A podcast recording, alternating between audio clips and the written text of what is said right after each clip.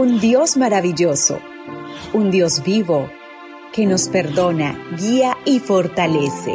Nuestro maravilloso Dios. Descubre en la devoción matutina para adultos palabras de aliento que vienen de lo alto. Hola querido amigo, querida amiga, qué bendición poder saludarte hoy 23 de diciembre, día viernes, día de preparación para recibir nuestro santo sábado. Recuerda, soy tu amigo Roberto Navarro y traigo para ti el devocional para esta mañana que lleva por título El apagafuegos de Dios.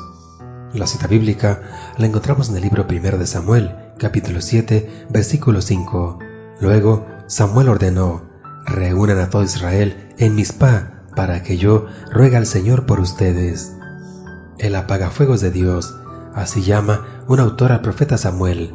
La razón para este calificativo tan singular es que durante todo el tiempo en que Samuel juzgó a Israel, este hombre de Dios siempre estuvo listo para responder en los momentos de crisis. Nuestro texto de hoy relata uno de esos momentos.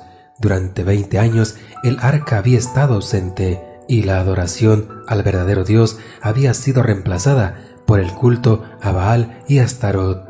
Mientras tanto, los israelitas gemían bajo el yugo de los filisteos. Entonces acudieron al hombre que siempre estaba listo para enfrentar las emergencias. Fiel a su costumbre, Samuel convocó a una reunión de oración. Reúnan a todo Israel en Mizpah, ordenó, para que yo ruegue al Señor por ustedes. En lugar de preparar a los hombres para batallar a los filisteos, Samuel los convocó a orar. ¿Era esa la mejor manera de enfrentar a un enemigo que estaba mejor armado y también mejor organizado? Sí lo era. En primer lugar, porque el verdadero problema de los israelitas era espiritual, no militar. Por sobre todo, necesitaban buscar a Dios. En segundo lugar, porque en cada crisis Samuel veía una oportunidad para orar. ¿No era eso lo que había aprendido de Ana?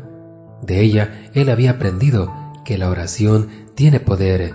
De hecho, él mismo había nacido en respuesta a las oraciones de ella.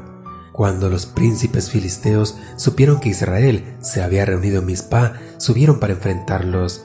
Entonces el temor se apoderó de los israelitas. No ceses de clamar por nosotros a Jehová nuestro Dios, le dijeron a Samuel, para que nos guarde de mano de los filisteos. Primero de Samuel, capítulo 7, versículo 8. Entonces Samuel oró, y el Señor lo escuchó. ¿Y en qué forma? Jehová tronó aquel día con gran estruendo sobre los filisteos, los atemorizó y fueron vencidos delante de Israel. Ese es el poder de la oración de fe.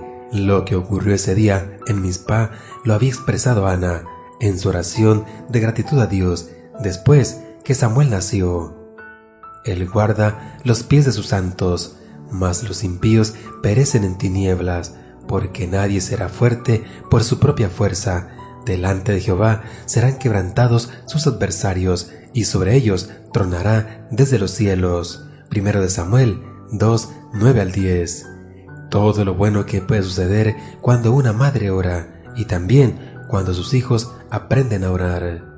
Que tu oración esta mañana sea, Señor, al igual que Samuel, quiero cultivar el hábito de estar en comunión contigo, escuchar tu voz por medio de la escritura, hablarte por medio de la oración.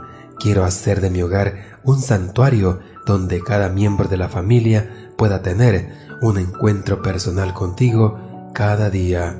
Amén.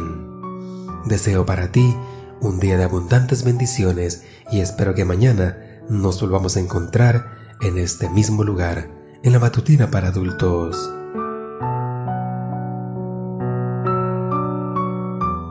Devoción matutina para adultos.